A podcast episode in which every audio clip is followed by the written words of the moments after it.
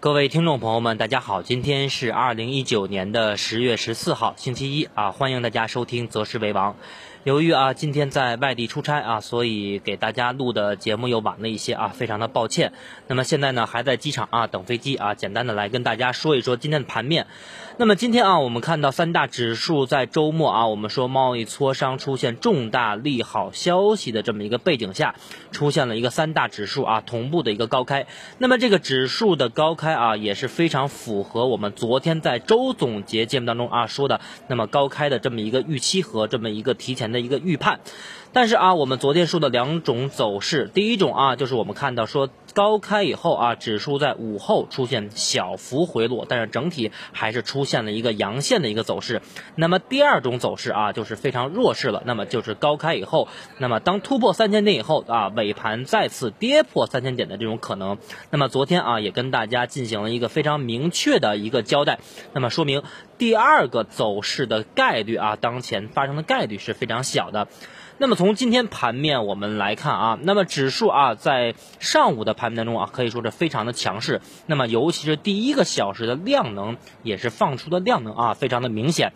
那么从上午收盘来看，我们看到上证指数的量能啊是占到了一千四百亿以上。那么这个量能的水平啊，可以说是基本上符合。我们昨天在周总结节目当中说的啊，那么上证指数要出现一个明显的放量，但是啊，我们发现从全天收盘的量能来看的话，那么上证指数的量能全天是两千二百一十二亿，那么这个量能的水平啊，仅仅是比我们昨天说的量化的标准啊，仅仅是多了十二个亿，那么可以说啊，那么五午后啊，市场那么由于多重因素啊，导致我们看到指数啊出现了一个明。显的一个冲高回落，那么这个冲高回落的原因啊，下面来跟大家进行一个一一的一个分析。那么早盘我们看到高开以后啊，那么在十一点之前，指数还是维持这么一个放量的上涨，但是我们看到今天啊。呃，公布了两组非常重要的数据啊，一个是出口的，一个是进口。那么我们知道啊，近期我们看到这个贸易摩擦啊，尤其是从今年的六月份以后啊，贸易摩擦开始出现短期的升级以来，那么对于出口来讲啊，本身就是有一定的一个影响。但是啊，反观我们看到以美元计价的进口的数据是同比啊出现了一个回落，负的啊八点五的这么一个情况。那么这个进口的数据的回落，那么主要是说明当前我们内需啊还是出现了一个非常疲软的一个态势。那么也是说明啊我们国内的这么一个需求端啊啊还是比较弱的这么一个情况。所以说啊我们看到啊近期人民币虽然说在汇率上啊出现了一个明显的一个升。值，但是啊，这个升值从另外一方面来说，虽然说对于出口来讲是不利啊，但是应该有利于进口。但是我们看到进口数据啊，还是出现了一个明显的下滑，那么那么也是证实啊，我们刚才说到的这个出口的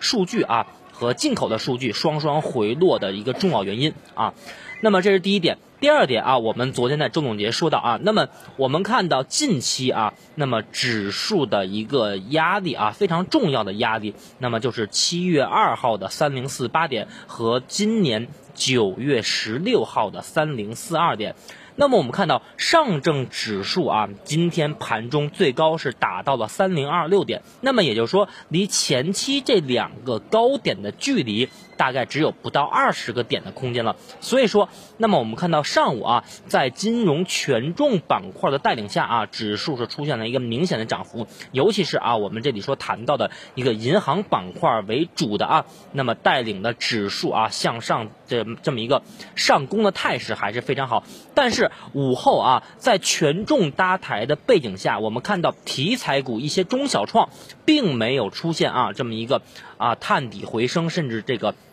啊，在这个平台之上唱戏的这么一个结果，所以我们看到指数啊是出现了一定的回落。那么从最终的收盘来看，我们看到三大指数啊，上证指数是出现了一个高开缺口，深成指数也同样啊出现高开缺口。但是我们从收盘来看啊，上证指数还是出现了一个比较明显的这个长上影线。那么这个长上影线啊，给很多听众朋友们可能带来一些疑虑。那么这个长上影线是不是会？意味着啊短期波段性质的一个高点呢？那么这里啊，我还是观点前置。那么我们从这个九月二十六号开始，也是左侧提前判断。阶段低点有望在节前节后出现，建议大家从操作上来讲，把仓位从两成仓加到五成仓来讲。那么短期来讲啊，这一步的反弹并没有走完。那么刚才我们说啊，今天市场主要冲高回落两方面原因，一个是我们看到外贸的数据啊出现了一个疲软的一个态势，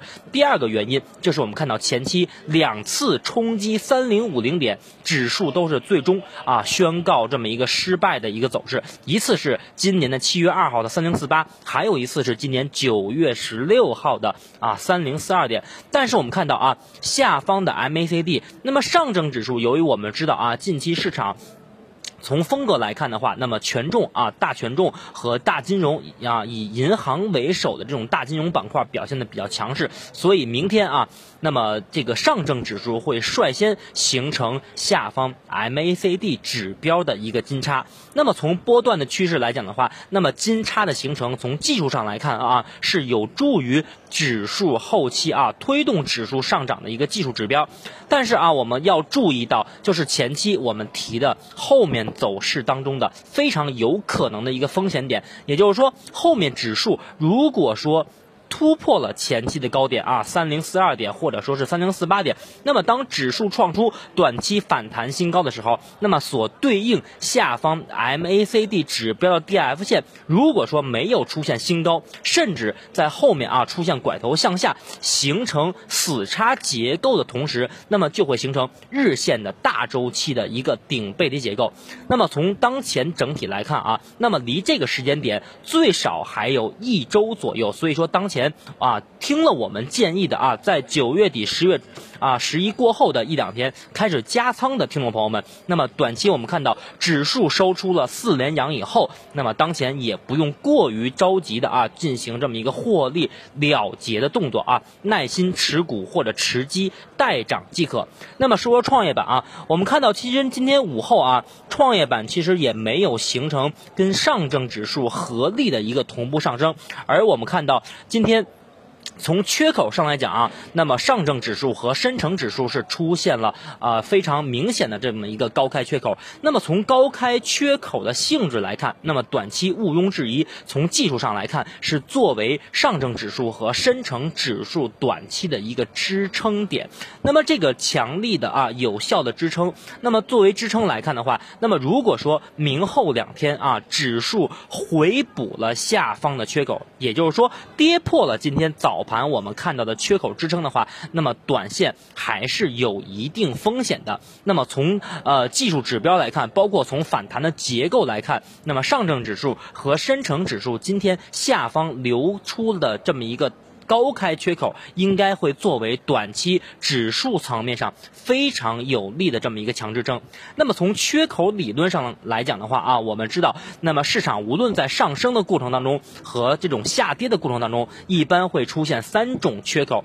那么第一种就是底部缺口，那么也是代表啊市场的关系应该由下跌转为上涨。那么底部的缺口呢，也是代表向上突破性质的一个缺口。那么第二种缺口就是上升过程当中。中的一个缺口，那么它对指数会有一个助涨的作用。那么第三种缺口就是顶部出现缺口，那么这个种缺口也是衰竭性的缺口，那么就将暗示啊指数上涨的过程当中即将出现结束的一个信号。那么从今天上证指数和深成指数的缺口的性质来看，应该是属于第二种，也就是说在上升过程当中啊推动指数上涨的这么一个缺口啊，作为这么一个。技术指标来看，那么我们看到创业板指数啊，连续两天收出了十字星线。那么从短期的均线系统来看的话，我们看到五日线在明天啊即将金叉十日线，短期啊五日线的位置就会给。创业板指数形成比较有力的一个支撑。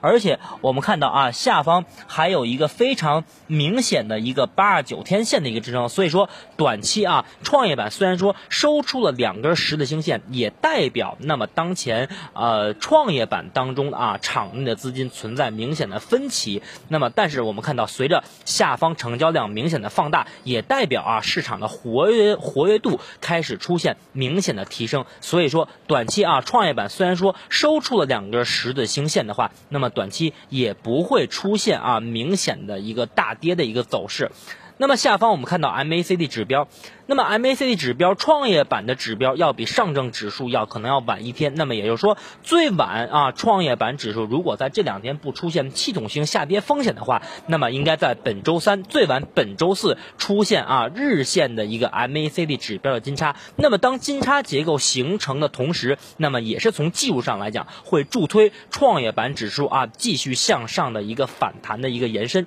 所以说啊从总体来看，那那么后面啊还是有一个风险点，也就是说。指数未来如果创出反弹新高，要注意啊，下方技术上是否会出现日线的一个顶背离结构。那么如果说没有日线顶背结构的话，那么指数就会出现一个同步上升的走势。那么总体来看啊，短期还是维持我们昨天周总结的观点啊。那么近期一周左右的时间，指数层面啊，包括呃很多的这种前期啊，让大家布局这种大消费、大科技啊，短期是无忧的。但是从中期来看啊，那么当指数后面如果突破新高的时候，大家就要重点来关注啊指数和盘面上的一个具体走势了，好吧？那么今天啊，简单跟大家聊这么多，最后呢，感谢大家的收听，我们明天周二再见。